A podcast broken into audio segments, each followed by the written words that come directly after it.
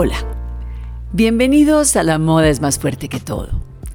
Bienvenidos a un momento en que me cogen con mucha emoción después de leer los mensajes que me han enviado diciéndome cómo las acompaño cuando están eh, planchando, cuando están preparando el desayuno y los almuerzos para irse a trabajar desde muy temprano en la mañana, que me oyen a las 4, a las 5 de la mañana en sus labores de hogar, en Venezuela, en, Lima, en, Santiago de Chile, increíble la cantidad de mensajes, y en Miami.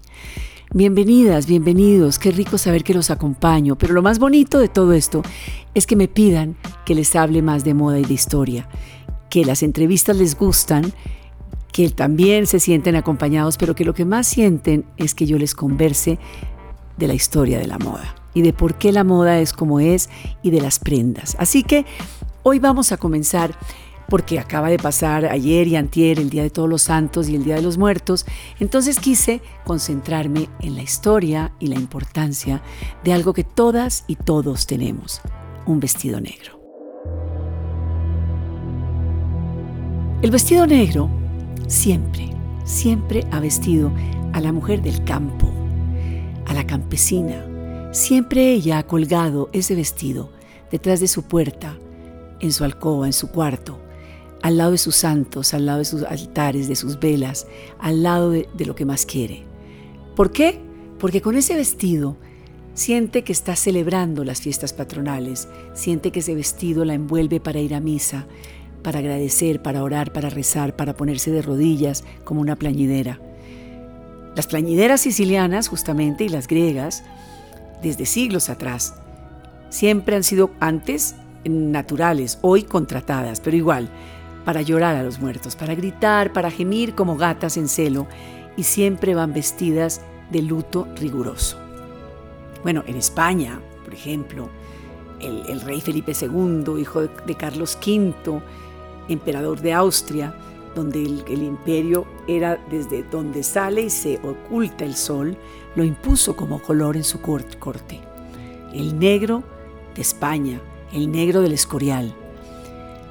Y en el sur de España, tan colorido y tan bullicioso y tan musical, la mantilla sevillana ha sido siempre el inicio de un código al respeto y a las ceremonias de la Semana Santa y de las fiestas del Rocío y de los hombres que van cargando en andas a la Virgen del Rocío atravesando el Coto Doñana y van estas mujeres con sus mantillas negras. Bueno, no podemos olvidar y dejar de nombrar a la reina Victoria, quien por más de 60 años reinó y más de la mitad de su reinado fue vestida de negro al quedar viuda de su amado Jorge. Hoy, 3 de noviembre, celebrando a los muertitos, sobre todo en México, no puedo no recordar esas fotos inmortales del maestro Gabriel Figueroa a divas del cine mexicano como Dolores del Río en el cementerio, con su rebozo blanco y plateado y su vestido negro, su vestido de china poblana pero negro. Y si hablamos más de la historia, los cuáqueros al pisar tierras americanas no solo trajeron su religión y su pavo debajo del brazo para la acción de gracias, que es ya justamente en este mes, sino también el color negro riguroso en las vestimentas ante el estupor de los indios pieles rojas coloridos de América del Norte. La moda siempre se ha inspirado en los momentos trascendentes de la historia. El negro siempre ha sido el color de la elegancia, el detalle que cambia todo. El negro es la luz y la sombra al mismo tiempo. Hace que una mujer pase inadvertida al entrar a un lugar, a un salón, y una vez advertida, inolvidable. Eso lo decía mamá, siempre. Esconde vidas coloridas, como lo decía Mademoiselle Chanel. Lo podemos transformar en el más sensual de las prendas o en la prenda más rigurosa pero se puede heredar de tu madre, de tu abuela y transformarlo. Con el mínimo presupuesto, un vestidito negro te puede convertir en la princesa que has soñado ser con un collar de perlas de niña de cinco en conducta. El paso de Gabriel Chanel por su orfanato de Avecín, donde convivió con las hermanas de la caridad, quienes le enseñaron a coser y a bordar, pero sobre todo la inspiraron con sus hábitos negros y sus cofias blancas. Increíble, pero es que las veía tan lozanas, tan jóvenes cada mañana, que ella no entendía y era el pequeño cuellito blanco que caía sobre esa larga, interminable túnica hábito negra. Bueno, de esos días grises y tristes de Coco, una pequeña niña, sometida y confinada en un orfanato, de ahí partió la primera inspiración de la creadora que cambió el estilo de la mujer, con sus prendas sueltas en tejido de punto, minimales, andróginas, con esa lana merino inspirada en los pescadores de Deauville, pero sobre todo por el vestido negro, con el que uniformó a las mujeres de todos los estilos, esposas de armadores griegos, multimillonarias americanas, actrices y cantantes como Edith Piaf, el ruiseñor de París o la sensual Rita Hayworth, o primeras damas y ministras de la cultura como François Giroud, la esposa del presidente Kennedy, la reina del estilo Jackie. Jacqueline Bouvier Kennedy, luego nazis, sucumbió muchas veces ante el encanto del vestidito negro, pero lo mismo que años más tarde Lady Di. Pero el cine europeo, el cine de, de Lelouch, de Cabrol, el cine de Visconti, el cine de Antonioni, que se llamó la nueva The New Bag, The New Wave, la nueva ola, trajo ese vestido negro con las heroínas del séptimo arte. Mónica Vitti, con ese vestido negro en la noche, que es la película que se llamó La Notte. Bueno, Anita Edberg, ¿se acuerdan? En la Dolce Vita en Roma, desnuda de pies, pero vestida de negro con su cabellera rubia en la fontana de Trevi. Ingrid Bergman también, seduciendo a Anthony Perkins en un París. La bellísima e inmortal leyenda Audrey Hepburn, nada más ni nada menos que en esa trama de capote frente a la ventana de Tiffany's en la Quinta Avenida, con ese vestido de Givenchy negro y ese collar de brillantes encima y esas gafas negras en Nueva York. Ana Karenina también, también se vistió de negro que siempre la vimos como una niñita inocente, naif, una gatita, se enamora de Bronsky. ¿Y qué resolvió ponerse para ese baile donde Bronsky no pudo más que enloquecerse con ella?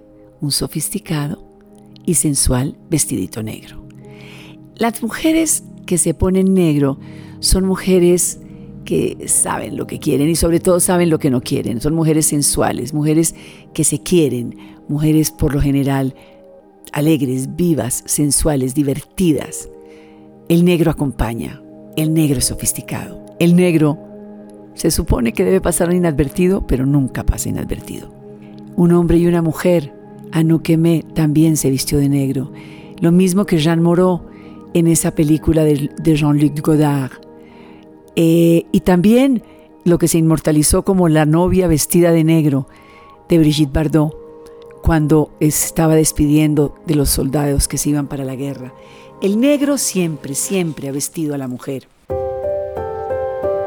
Pues miren, yo les hablo de la, de la nueva ola, de la vague europea de los años 60, pero al finalizar esos 60 justamente, esos convulsionados y coloridos 60 del Roaring London, después de, de, la salida de los Beatles, del almacén viva, de la minifalda de Mary Quant y André Courage, eh, volvió más fuerte que nunca el clásico vestido negro en manos de los emergentes, de los contestatarios, de los revoltosos diseñadores del momento, como Thierry Mugler, como Montana, como Beretta, como Gautier, como Jean-Paul Gaultier, el enfant terrible de la moda, y como Acedina Laia, el tunicino que llegó con una mano adelante y otra atrás a tejer como una arañita en sus talleres del Marais. Pero también en el 61, ese jovencito tímido, introvertido, aterrado, que se había alejado del Maître Dior después de su muerte en el 57 y que se quedó enfrentado al taller de Christian Dior, Yves Saint Laurent, con tan solo 19 años, pero conoció a su socio, Pierre Berger, que le dio el brío, que le dio la fuerza para independizarse y que se fueran a iniciar su carrera juntos en la Rive Gauche. ¿Qué es la Rive Gauche? La Rive Gauche es la bohemia, es el existencialismo. Era justamente la Revolución de Mayo, fue allí en el 68, siete años después de los estudiantes franceses. Ahí abrieron su primera boutique que se llamó así, Rive Gauche. Y el primer perfume, el primer aroma de Saint Laurent también se llamó Rive Gauche. Algo nunca antes visto, una tienda de moda que abriera de ese lado bohemio de la ciudad. Él irrumpió con el color negro, pero la diferencia de Saint Laurent es que irrumpió con el color negro no para la noche, sino para el día, en abrigos, en sastres, en faldas rectas, faldas lápiz, en camisas de satín, de seda, brillantes, con lazos, con moños gigantes y también con transparencias en negro, pero sin los infaltables pumps de charol brillantes. Pero también llegó la leyenda, el smoking, el smoking andrógino que vistió desde Marlene Dietrich hasta Berushka, pasando por las grandes modelos de los 60s y los 70s.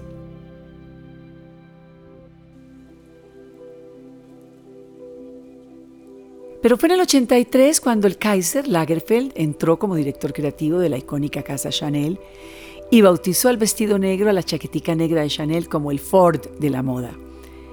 Y vemos con ese Ford de la moda a la legendaria Inés de la Fresange. Inés de la Fresange que es Dávila también, Samaria, sus ancestros, la bellísima modelo y musa de Lagerfeld.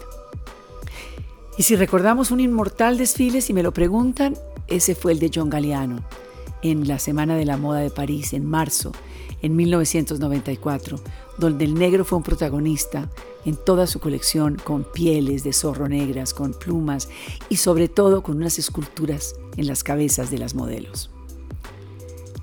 Desde luego que este epítome de la elegancia se ha posicionado como un indispensable en nuestro armario por múltiples razones.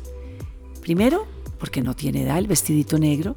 Segundo, porque le sirve a todas las generaciones y siluetas y además climas, porque un vestido negro de lino es fantástico en una cena o en un matrimonio en Cartagena, en Santa Marta o en Cali o en Barranquilla. Y también porque debe ser lo primero que una ejecutiva debe empacar en un viaje de trabajo.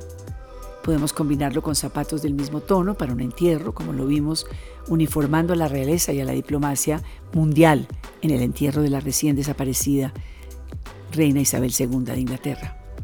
Pero las jovencitas lo utilizan en cuero o en los tejidos ceñidos, como lo ha hecho Alaya, quien lo catapultó como la quinta esencia de la sensualidad cuando apareció la cantante Grace Jones abriendo su primer desfile a finales de los 70 o como lo hizo Gianni Versace, el griego italiano diseñador, quien en los 80 también lo inmortalizó con la actriz británica Elizabeth Hurley diseñándole un vestido forrado en lurex donde las aberturas eran nodrizas, que no eran botones, eran nodrizas, el más provocativo de los diseños hasta hoy.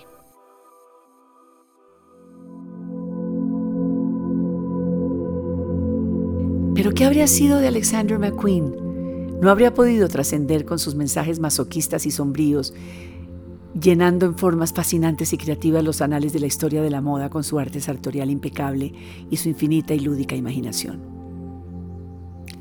En resumen, tenemos que tener de fondo de armario un vestidito negro. Para las ocasiones tristes y para las ceremonias religiosas o también mi madre se casó de negro. Y voy a ponerles en este podcast una foto bellísima de ella con mi padre casada, casándose en 1947, en la plena postguerra mundial, como Gloria se veía divina con una pava negra y un sastrecito negro cosido por mi abuela, su madre costurera. El vestido negro es nuestro mejor amigo. Siempre nos veremos bien con un vestido negro.